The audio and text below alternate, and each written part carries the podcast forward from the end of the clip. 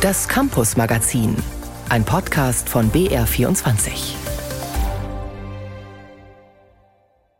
Generell kann man sagen, dass die absolute Mehrheit der Studierenden die publizistischen Aktivitäten von Professor Mein ablehnt und sich ganz klar davon distanzieren möchte. Ein Professor sorgt für Unruhe unter den Studierenden an der Universität München, weil er für eine Zeitung schreibt und diese mit herausgibt, die der Querdenkerbewegung nahesteht. Welche Konsequenzen das hat, wir klären auf. Außerdem in dieser Sendung Studentinnen und Studenten, die verzweifelt nach Wohnraum suchen. Als ich zum Wintersemester hierher kam, hatte ich keine Bleibe. Sie können sich vorstellen, wie schwierig das sein kann, etwas zu finden. Die Vermieter sagen, es gibt eine Menge an Interessenten und sagen dann, dass es Zeit braucht, um einen Besichtigungstermin zu organisieren. Und dann höre ich nichts mehr von ihnen klagen ausländische Studierende aus Coburg. Denn es wird immer schwerer und teurer, ein WG-Zimmer zu finden. Das zeigt auch eine neue Studie. Wir berichten. Außerdem, wie im Iran tausende Schülerinnen mit Giftgasanschlägen zu kämpfen haben. In der kommenden halben Stunde Campus Magazin im BR24 Studio ist Miriam Garufo. Die größte Uni Bayerns steht gerade enorm unter Druck, die Ludwig-Maximilians-Universität in München. Denn ein Professor des Instituts für Kommunikationswissenschaft und Medienforschung dort publiziert eine Zeitung, die der Querdenkerbewegung nahesteht. Und auf seinem privat betriebenen Blog sind nach Ansicht von Experten fragwürdige Thesen zu lesen, der auch noch auf der offiziellen Seite der LMU verlinkt ist.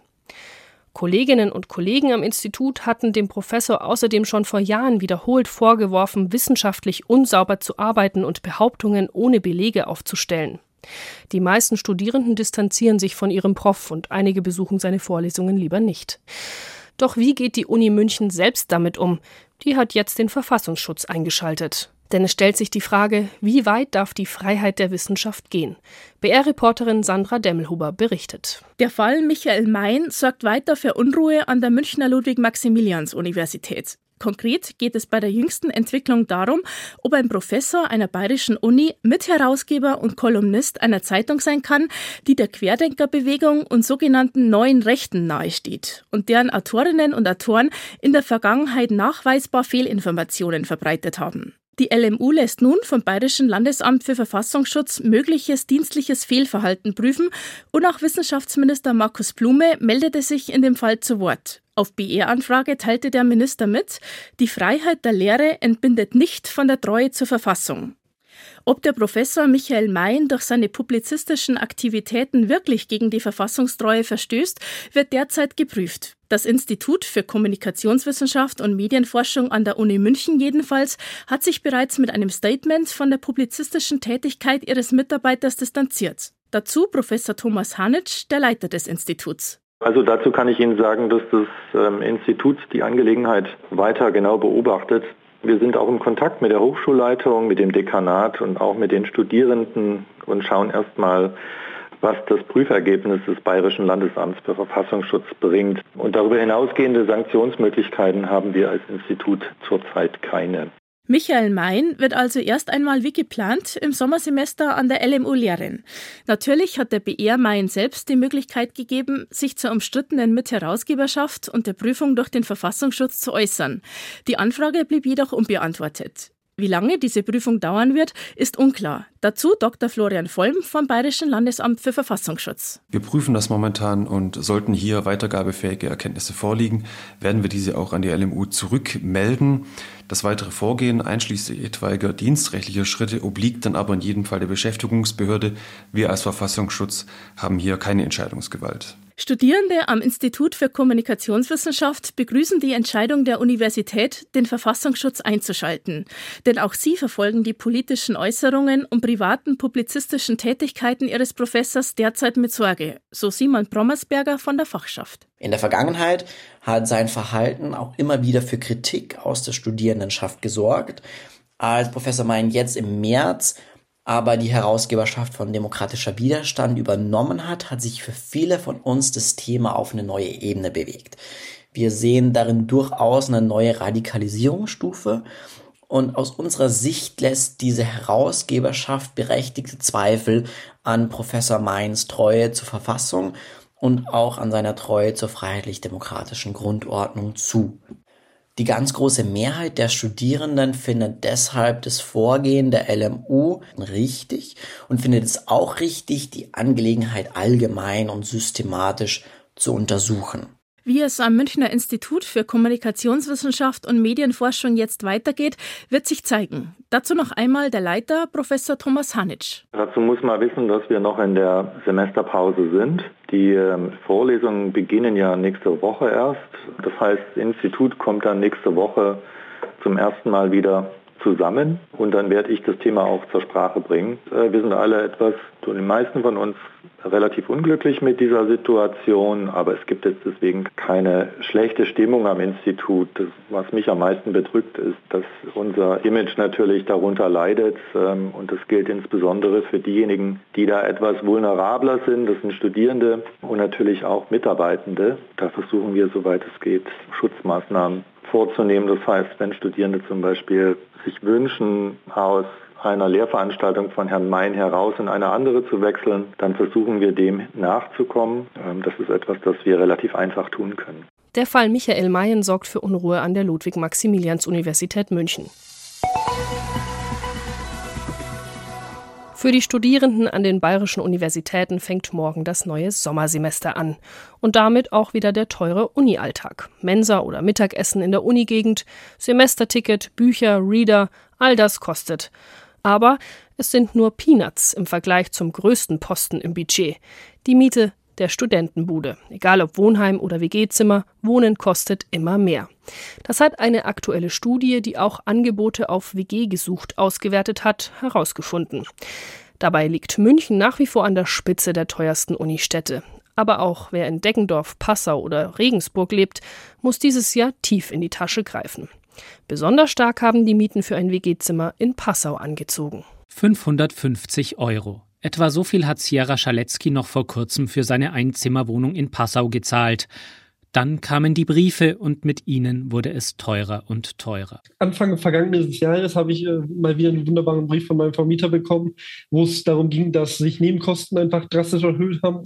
Das war eine Erhöhung, ich glaube, 30 Euro auf 100 oder 110 Euro im Monat. Es sollte nicht der letzte Brief bleiben. Aus den 550 Euro Warmmiete seien bis heute rund 670 Euro monatlich geworden. Schaletzky studiert Informatik in Passau und es sind Menschen wie er, auf die die neue Studie des Moses Mendelssohn Instituts aufmerksam macht. Studierende, die sich das Wohnen bald nicht mehr leisten können. 458 Euro monatlich kostet in Deutschland ein durchschnittliches WG-Zimmer. In Bayern ist es noch einmal deutlich mehr, sagt Institutsleiter Stefan Braukmann. Da sind wir bei 527 Euro. Der sagt aber eigentlich relativ wenig aus, weil er ganz klar durch die Situation in München geprägt wird. 720 Euro zahlt man dort für ein durchschnittliches WG-Zimmer. Damit liegt München deutschlandweit mit Abstand an der Spitze der teuersten Studentenzimmer. Und Schaletzky ist mit seinen 670 Euro für die Einzimmerwohnung in Passau nicht weit davon entfernt. Denn auch in Passau sind der Studie zufolge die Wohnkosten von Studierenden in nur einem Jahr um knapp 20 Prozent gestiegen. Eine der höchsten Preissteigerungen in ganz Bayern. Energiekrise und Inflation sehen die Autoren als Auslöser, aber Braukmann hat noch eine weitere Erklärung. Nichtstudenten und Normalverdiener, die ebenfalls kleine Wohnungen suchen oder sogar WG-Zimmer. Und das ist insbesondere bei international vernetzten Großstädten festzustellen, dieses Phänomen. Deshalb steigen aus unserer Perspektive auch die Preise in Berlin so stark. Das ist eine Situation, die haben wir in München. Wir können es aber auch in einer Stadt wie Ingolstadt feststellen. Die Bundesregierung ist alarmiert und hat jetzt ein Sonderprogramm Junges Wohnen vorgestellt. 500 Millionen Euro werden im laufenden Jahr unter anderem für Neubau und Sanierung von Studentenwohnheimen freigemacht. Erstmals sollen außerdem Heime für Auszubildende gefördert werden. Knapp 78 Millionen Euro gehen nach Bayern, wo die Staatsregierung nochmal 38 Millionen Euro drauflegen will. Inwiefern das Geld aber wirklich für Studierende und Azubis ausgegeben wird oder ob ein Teil in die allgemeine Wohnbauförderung fließt, darauf will sich Bayern nicht festlegen. Dem Bayerischen Rundfunk schreibt das Bauministerium Entsprechend der Verwaltungsvereinbarung besteht die Möglichkeit der Deckungsfähigkeit mit den Wohnraumfördermitteln. Bayern wird, soweit notwendig, flexibel davon Gebrauch machen. Das heißt, es könnte sein, dass ein Teil des Geldes in Sozialwohnungen fließt. Überhaupt scheint noch vieles unklar. Wie viel wird mit dem Geld nun saniert? Wie viel tatsächlich neuer Wohnraum geschaffen? Und wo ist das überhaupt möglich? Uwe Scheer vom Studentenwerk Erlangen, das einige Wohnheime in Mittelfranken betreibt. Ohne eine angemessene Finanzierung geht es nicht, aber gerade in Städten wie Erlangen oder Ingolstadt ist es auch sehr schwierig, geeignetes Bauland in einer passenden Lage zu finden. Selbst wenn neu gebaut wird, das hilft Studierenden wie Hanna Moosbach jetzt erstmal wenig. Die 23-Jährige ist erst kürzlich aus ihrer WG, ebenfalls in Passau, ausgezogen. Mir ist eigentlich die ganze Zeit auch schon klar gewesen, dass ich viel zu viel Geld dafür zahle, nämlich 395 Euro warm waren das, glaube ich, für 12 Quadratmeter. Jetzt wohnt sie alleine in einer hübschen Wohnung. Man hat einen Blick auf die feste Oberhaus, das ist hier so eine alte Burg aus dem 15. Jahrhundert, glaube ich. Aber auch diese Wohnung ist ziemlich teuer. Ein Zimmer, etwa 500 Euro warm. Plus Internet, plus Rundfunkgebühr, plus Möbel. Da kommt im Vergleich zur WG noch einiges dazu. Die Frage, die sich ja immer tatsächlich stellt, ist, wer kann sich das überhaupt noch leisten? Und das sind ja größtenteils die Eltern, die da mit großen Transferleistungen dahinterstehen, um so ein Studium zu ermöglichen. Auch bei Hanna Moosbach und Sierra Schaletzky zahlen die Eltern. Ein normaler Studentenjob, der reicht heute nicht mehr, um sich ein Dach über dem Kopf zu finanzieren. Studienorte, so die These, sucht man sich künftig nach den Kosten aus und weniger nach Studienfach und Qualität. Was jetzt so Bauprogramme angeht, ich glaube, ich finde es gut, dass es gemacht wird, nur es wird ewig dauern, bis das umgesetzt wird. Also wir, die jetzt aktuell studieren, werden davon wahrscheinlich kaum noch profitieren. Kurzfristig müssen die Studierenden also direkt gefördert werden. Da gibt es den Wohn-BAföG, der erst kürzlich erhöht wurde. Wohnmarktexperte Stefan Braukmann. Günstigste Stadt in Bayern ab 5000 Studierenden ist Coburg mit 340 Euro. Und das ist tatsächlich auch die einzige Stadt, wo ich ein Zimmer finde im Durchschnitt, was der BAföG Wohnkostenpauschale von 360 Euro betrifft. Hilft also kaum. Und die Eltern, können die immer aushelfen? Der Student Sierra Schaletzky sieht seine Eltern finanziell langsam am Limit. Ähm, Sie sagen es offiziell nicht, aber ja, ich denke, es kommt langsam an die Grenze. BAföG berechtigt wäre er trotzdem nicht. Und so unterstreicht er eine Forderung, die auch Studienautor Braukmann hat. Ich denke mir einfach dass durch die ganzen Krisen, durch die wir gerade leben, vor allem einfach die Energiekrise aktuell, BAföG einfach nochmal für mehr Leute zugänglich gemacht werden sollte. Hanna Mosbach freut sich derweil darüber, dass sie zumindest die Energiekostenpauschale als kleine Krisenhilfe bekommen hat. Wenn aber alles noch teurer wird, kann sie sich vorstellen, doch wieder in eine WG zu ziehen. Studierende leiden unter den hohen Wohnkosten, Philipp Adelt berichtete. Statt drei jetzt nur noch zwei Gruppen. Dass in Kitas Gruppen geschlossen werden müssen, das ist leider längst kein Einzelfall mehr. Der Grund Personalmangel. Oder dass morgens der Kindergarten anruft und die Eltern bittet, das Kind heute nach Möglichkeit bitte zu Hause zu betreuen, weil eine Erzieherin krank geworden und einfach kein Ersatz da ist. Eltern von kleinen Kindern kennen solche Szenen nur zu gut. Sehr viele Kindergärten und Krippen in Bayern suchen deswegen händeringend nach Erzieherinnen und Erziehern. Weil es die kaum gibt, setzen sie jetzt auch verstärkt auf Quereinsteigerinnen und Einsteiger. Damit diese entsprechend pädagogisch geschult werden für den Umgang mit kleinen Kindern, gibt es seit drei Monaten eine neue Weiterbildung in Bayern. Wie die funktioniert, hat sich Sandra Josipowitsch angeschaut und von einer Quereinsteigerin in Coburg zeigen lassen. Janine Rudolph sitzt mit drei Kindern an einem kleinen Tisch. Vor sich Brote, Tomaten, Bananenstücke und Apfelsaft. Es gibt Frühstück in der Kindertagesstätte Bergwichtel. Gemeinsam mit einer Erzieherin ist Janine Rudolph in der Kita in Coburg für acht Jungen und Mädchen zwischen zehn Monaten und drei Jahren zuständig.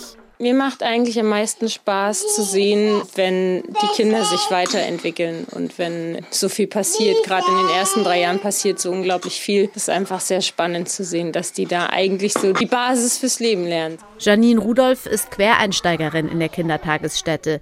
Sie hat eigentlich soziale Arbeit studiert, aber keinen Abschluss. Danach hat sie im Einzelhandel gearbeitet. Während Corona hat die 32-Jährige dann als Praktikantin in der Kita angefangen.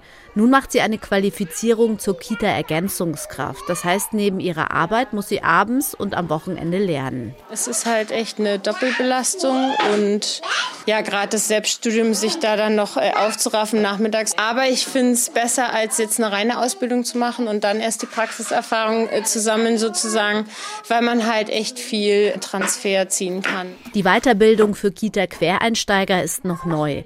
Janine Rudolph ist die erste, die sie in der Kita in Coburg macht. Die anderen Erzieher und Kinderpfleger dort haben nach ihrem Schulabschluss eine mehrjährige Ausbildung gemacht.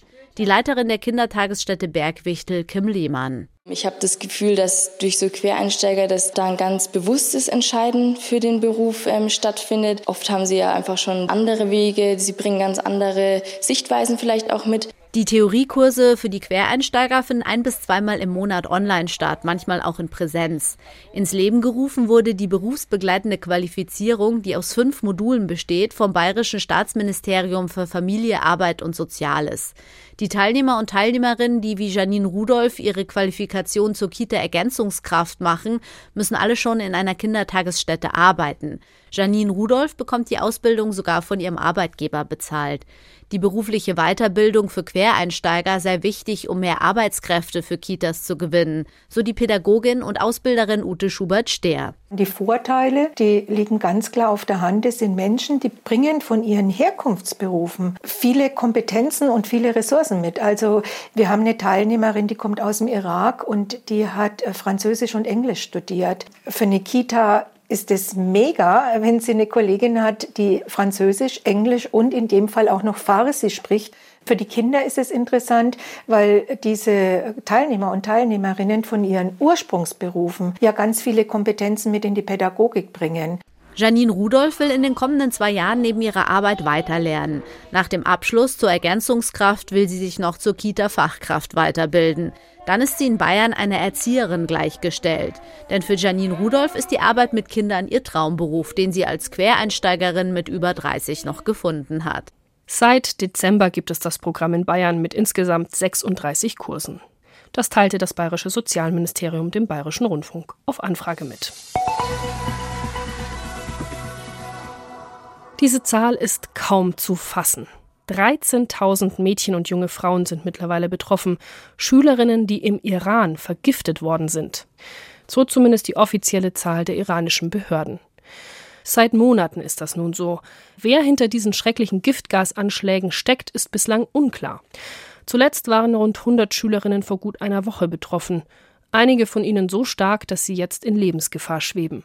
Es scheint, als sollten junge Frauen im Iran möglichst von der Bildung abgehalten werden. Phyllis Kükrikol berichtet. Die Giftgasanschläge begannen ganz langsam auf dem Höhepunkt der Protestbewegung gegen das Kopftuch. Im November waren es zunächst vereinzelte Fälle, mittlerweile ist von Anschlägen im ganzen Land die Rede, betroffen überwiegend Mädchenschulen. Vergangenes Wochenende hat es auch die Schülerinnen einer Grundschule in Urmia im Nordwesten des Landes getroffen. Mädchen in rosa Schuluniformen und weißen Kopftüchern stehen vor ihrer Schule, es herrscht großes Durcheinander, alle halten sich Taschentücher vor Mund und Nase, die Kleinen rufen nach ihren Eltern. Zu Beginn war die Empörung über die Vorfälle groß. Lehrerinnen gingen mit Eltern auf die Straße und forderten Aufklärung. Nach den Frühjahrsferien wurden besonders viele Fälle bekannt, wie hier in Isfahan, wo zahlreiche Schülerinnen in Krankenhäusern behandelt werden mussten. Doch nun scheint sich die Stimmung zu verändern. Ein leitender Arzt der Akademie für medizinische Forschung im Iran, Mohammed Reza Mutamedi, spielt die Vorkommnisse runter. Man sei der Sache nachgegangen. Das Gesundheitsministerium habe die Luft von den vermeintlichen Anschlagsorten untersucht und bis heute nicht die Spur eines giftigen Stoffes finden können. Vielmehr handele es sich um Massenhysterie, für die Frauen empfänglicher seien, gibt sich Mutamedi in der Zeitung Jamaran News sicher. Das passiere in vielen Ländern und, Zitat, Der Feind möchte einfach, dass alle denken, Muslime seien gegen die Bildung von Mädchen. Das Gegenteil ist der Fall. Sie können in allen Universitäten sehen, 99 Prozent der Zulassungen im Fach Gynäkologie gehen an junge Frauen. Mehr als 13.000 Verdachtsfälle verzeichnen die Behörden zwar offiziell, doch passiert ist bislang nichts. Ganz im Gegenteil. Die Lage für Frauen im Iran wird täglich schwieriger. Am Eingang zur Teheraner Metro etwa werden Frauen ohne Kopftuch neuerdings aufgefordert, ihr Haar zu bedecken, sonst gibt es keinen Einlass. Auch in der Öffentlichkeit machen wieder mehr sogenannte Sittenwächterinnen auf das Kopftuchgebot aufmerksam. Das fällt zusammen mit der Freischaltung intelligenter Kameras mit Gesichtserkennungssoftware. Die sollen ab diesem Wochenende Frauen identifizieren, die kein Kopftuch tragen, verkündete Polizeichef Ahmed Reza Radan im staatlichen Fernsehen. Die intelligente Technologie wird uns dabei helfen, Verstöße gegen das Kopftuchgebot zu dokumentieren, die Person zu warnen und schließlich vor Gericht zu laden. Wenn wir einen Verstoß in einem Fahrzeug identifizieren, wird der Halter beim ersten Mal gewarnt, beim zweiten Mal allerdings wird das Auto konfisziert. Und wenn ein Ladeninhaber das Kopftuchgebot nicht kontrolliert und einhält, wird sein Geschäft geschlossen. Und in den sozialen Medien machen immer öfter Posts die Runde, die Auseinandersetzungen in Supermärkten, Parks und auf den Straßen zeigen, in denen Frauen aufgefordert werden, ihr Haar zu bedecken. Die Daumenschrauben scheint es werden fester angezogen für Frauen im Iran. Gesichterkennungssoftware beim Kopftuch und Schülerinnen, die vergiftet werden im Iran. Phyllis Kükrikol berichtete. Von dieser schrecklichen Situation im Iran jetzt zu zwei Ländern, die im Gegenteil versuchen, gerade junge Frauen die Schulbildung zu ermöglichen. Benin und Nigeria in Westafrika. Das ist nötig, denn dort brechen Mädchen die Schule oft vorzeitig ab. In Benin zum Beispiel laut einer Studie verließen dort allein innerhalb zweier Schuljahre fast 7000 Mädchen vorzeitig die Schule oder standen kurz davor, es zu tun.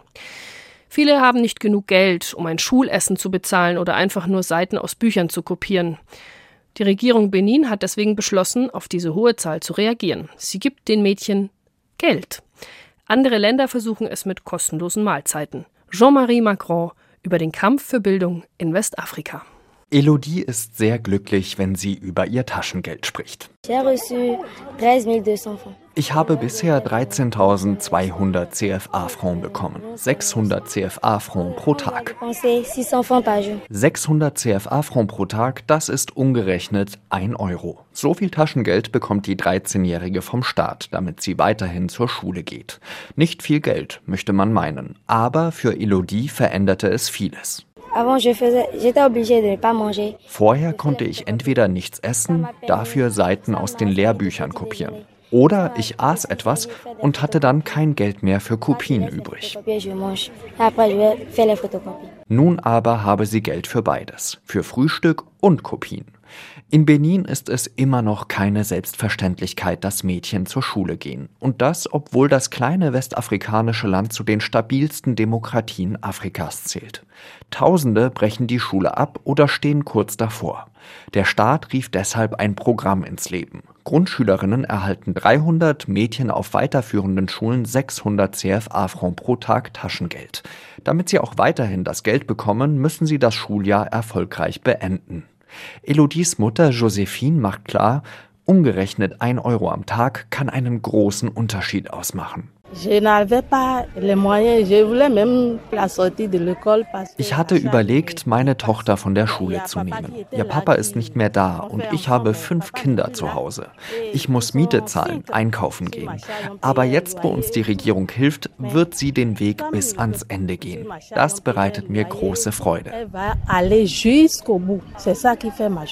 Viele Mädchen erzählen, dass sie neuen Mut gefasst haben, dass sie früher Mitschüler fragten, ob sie etwas von deren Essen abbekommen könnten. Jean-Olivier Chehou ist Direktor an einem Collège in Abomey-Calavi im Süden des Landes. Er ist noch immer fassungslos, wie einige seiner Schülerinnen das überstehen konnten. On sait pas comment Wir wissen nicht wie, aber sie schliefen zu Hause, ohne etwas gegessen zu haben. Jetzt hat sich dieses Problem erledigt und sie haben die Möglichkeit, sich für die Schule zu begeistern, das Lernen ernster zu nehmen und in ihrer Arbeit später aufzugehen, um dazu beizutragen, dass sich diese Nation entwickelt. Benin ist nicht die einzige Nation im Westen Afrikas, die Probleme mit Schulabbrecherinnen hat. Auch im großen Nachbarland Nigeria verlassen jedes Jahr viele Tausende die Schule ohne Abschluss. Wie in Benin können sich viele Familien nicht die Ausgaben für ein einfaches Essen leisten. Viele Schülerinnen und Schüler sind unterernährt. 2016 rief die Regierung deshalb ein Ernährungsprogramm aus. Landwirte vor Ort stellen Ernährung zur Verfügung. Die zehnjährige Aisha sagt, ich bin dankbar. Die Hilfe, die ich bekommen habe, hat mich zu dem gemacht, was ich heute bin. Ohne diese Hilfe war es schwierig für mich, zur Schule zu gehen. An ihrer Schule habe es außerdem kostenlos Bücher, Stifte und Uniformen gegeben, sagt Aisha. Später möchte sie Ärztin werden, erzählt das Mädchen. Warum? Damit sie der Gesellschaft helfen kann. Wenn mehr Mädchen sich ihre Träume in Nigeria erfüllen wollen, muss allerdings noch viel passieren. Sieben Jahre ist das Ernährungsprogramm inzwischen in Kraft. Kritiker bezeichnen es als eine PR-Nummer, die bisher kaum geholfen habe. Mit diesem konstruktiven Beispiel endet das Campus Magazin auf BR24. Im Studio war Miriam Garufo.